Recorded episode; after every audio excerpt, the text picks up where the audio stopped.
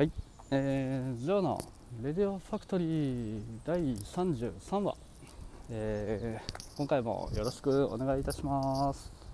えー、どうもどうも。ジョーです、えー、大変ご無沙汰をしております、えー、最後の収録が多分2019年の11月とか12月とかなんじゃないかな。そんな気がしておりますけれども、えー、約、えー、10ヶ月とかそれぐらいぶりですかね。あのー、はい。サボっておりました。サボっていたというかあのはい。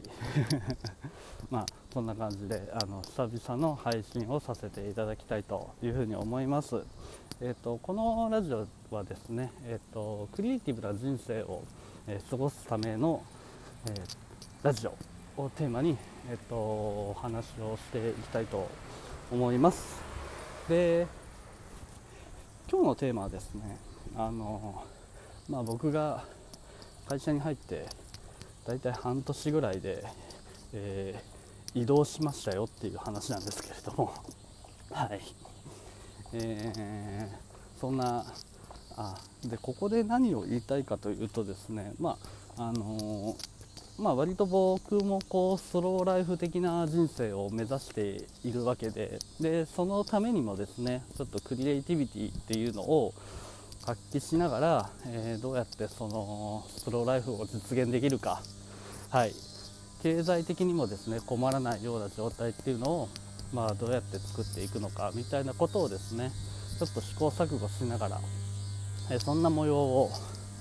お届けできればというふうに思って配信しておるようなラジオなんですけれどもまああのなんだろう。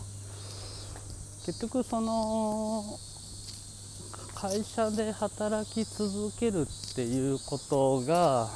まあどういうことなのかっていうことも踏まえてですねなんとなくお伝えできればと思っています。ではい。今日のテーマはそのえ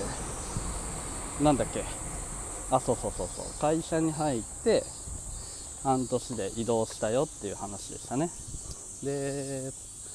言いたいこととしてはえっとまあ3つぐらいですかね。えーまあ、事業を継続することの難しさ、はい。まあ、これ会社にとってですね、は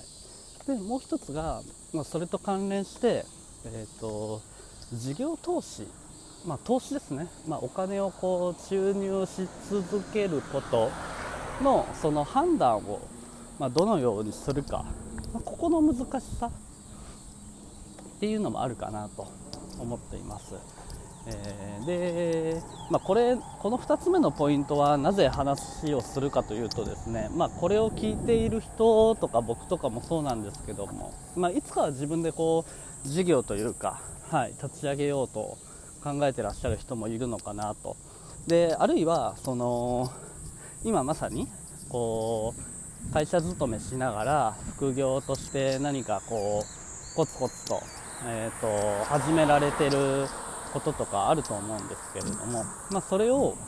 まあ、いかにして継続するのか、えー、やめるのかみたいな判断、まあ、こうなんとなくやめちゃう人の方がきっと多いとは思うんですけれども結構その事業として、えー、明確にやめるっていう意思決定をするとかしないとかその辺のことをもちゃんとやっていけるといいのかなと思ってでそれと絡めて2つ目のポイント事業判断事業投資を継続するか否かの判断みたいなところのお話もしたいなと。で3つ目がですね3つ目何でしたっけね？えー、っとあそうそうそうそう。まあやっぱり、えー、労働者は労働者でこう会社の都合事業の都合によって振り回されるよねというところですね。はい。まあ、そんなお話をこうちょっとずつかいつまんでお話ししていければなと思っています。っていう、えー、アナウンスだけだけでですねもう5分近く話してしまったのであと5分ぐらいでかいつまんで話をするとまあえー、っと1つ目ですね、えー、事業継続の難しさ、まあ、これは、まあ、何でもそうですよね、あの続けることってやり続けることって難しくて、まあ、結局どなんで続けることができるかってそれは成果が出ているからであってで成果が出ていないと結局やっていても、まああの、続けられないっていう、まあ、当たり前の話なのかなというふうに思います。ただしながら、えー、その、えー、判断をどのタイミングでこうちゃんとやっていくのか。で2つ目のポイントに早速入るんですけれども、まあ、僕のいた会社のそのチームっていうのは割とこう大きな会社の、え新規事業のチームでしたと。なので結構ですね会社の資産というか、え資本っていうのは割とこう他のスタートアップと比べるとですよ潤沢にあるのかなというふうには思っていました、えー、3億ぐらい投資してたのかな事業投資で、うん、まあ3億ってすごい額だと思うんですけど、うん、それをねあのチームに対して、えー、ずっと投資をしてし続けてきていたっていうのは、まあ、すごいことなんじゃないかなとは思う一方で、まあ、それをこう やっぱりもう回収ができないとその今まで投資してきていた金額にをもうペイできないっていう判断も同時でなされたので、えーまあ、今回の、えー、事業撤退みたいなことになったわけですけれども、まあ、その辺の判断とか、えー、見込み？みたいなところってやっぱり判断する人がどこまでこう実態を見に来るかどうかだとは思いますけどね。とあのちょっと経験を積んだ僕はあの今振り返ってみるとそのように思っています、まあ、お金を出す側も、まあ、きちんとその事業を継続するために何かしらこうコミットして、えー、そのビジネスその事業をあの育てようと見ていたのか、まあ、あるいはあのー、まあ、一つの何て言うんでしょうね、まあ、ビジネスといってもマネーゲームなのでママネーゲームの側面もあるので、まあ、その費用対効果をちゃんと分析的に見てで撤退するみたいな、まあ、ある種数字で考えて数字で判断するみたいなまあ、ビジネスのセオリーにのっとってやられる方もいると思いますけれども、うん、まあどちらが正しいどちらが正解あ不正解っていうわけではないのかもしれませんけれども、まあ、適切なタイミングで適切な判断をした上で、えー、事業撤退っていう風に今回なったのかなとは思いますけれどもね。まあ、えー、この辺の判断っていうのは難しいですよね。うんどういうふうにやるもんなんでしょうね、まあ、あんまりこう投資として見た場合あの社員の心情とか、えー、その辺りのあの心理面感情面の部分をこう考えてしまうとあの投資はうまくいかないというふうにも言われていますので、うんまあ、それも確かにそうなんだろうなとは思いますね。うんうんうんまあ、そうするとですね。うん、まあ、どうやってこう自分で折り合いをつけるかみたいなものも、まあ、なかなか難しいですよね。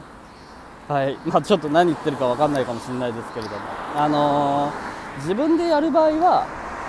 やっぱり自分がこう日々積み上げてきたものに対する愛着みたいなものもきっとあると思うのでその辺の判断っていうのは結構鈍っちゃうかもしれません。だから失敗する人っていうのも結構多いのかなと思いますけれども。ここは合理的に判断するべきなのかなと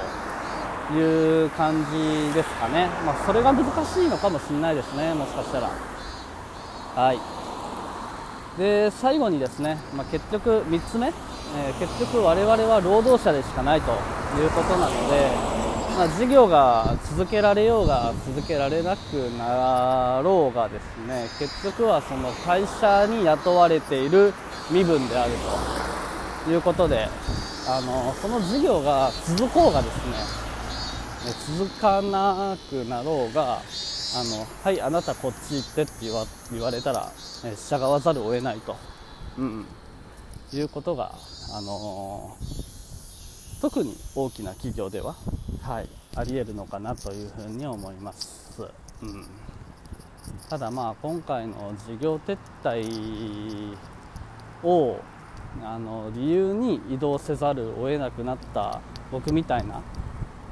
人間は、まあ、大きな会社だったからこそあの移動先があってよかったものなんですけれども、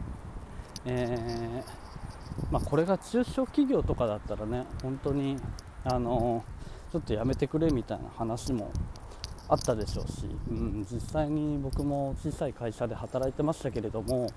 あのー、まあ、そういうあで面接とかをしてたんですよね。でその時にやっぱりそういう理由でこう転職先を探してるみたいな人っていうのもやっぱ何人もお会いしたことがあったのでまあなんかやっぱり会社の都合ですよね。その辺っていうのはね。うん。まあ大変だなとは思いつつ、まあ、僕も今大変な渦中にいるんですけれども、うん。まあ、何が大変かというと、まあ、あんまり興味のなかった部門に移動しちゃったとしてですよ、あのー、そこで前向きに、えー、ポジティブに主体的に動いてほしいみたいなことを言われてしまうので、まあ、その辺はあのうまく大人として折り合いをつけながらやらないといけない難しさっていうのもまたあるなと、まあ、早く労働者からの脱却っていうのを図りたいなと思っておる今日この頃でございますと。えー、最後あのまとまりがあんまりなかったですけれども、まあ、ちょっと久しぶりの配信なのでこんな感じでご容赦いただけたらと思います。じゃちょっとまたあの毎日継続できるようにですねあの配信の方を頑張っていきたいと思います。ではでは今日はありがとうございました。以上でした。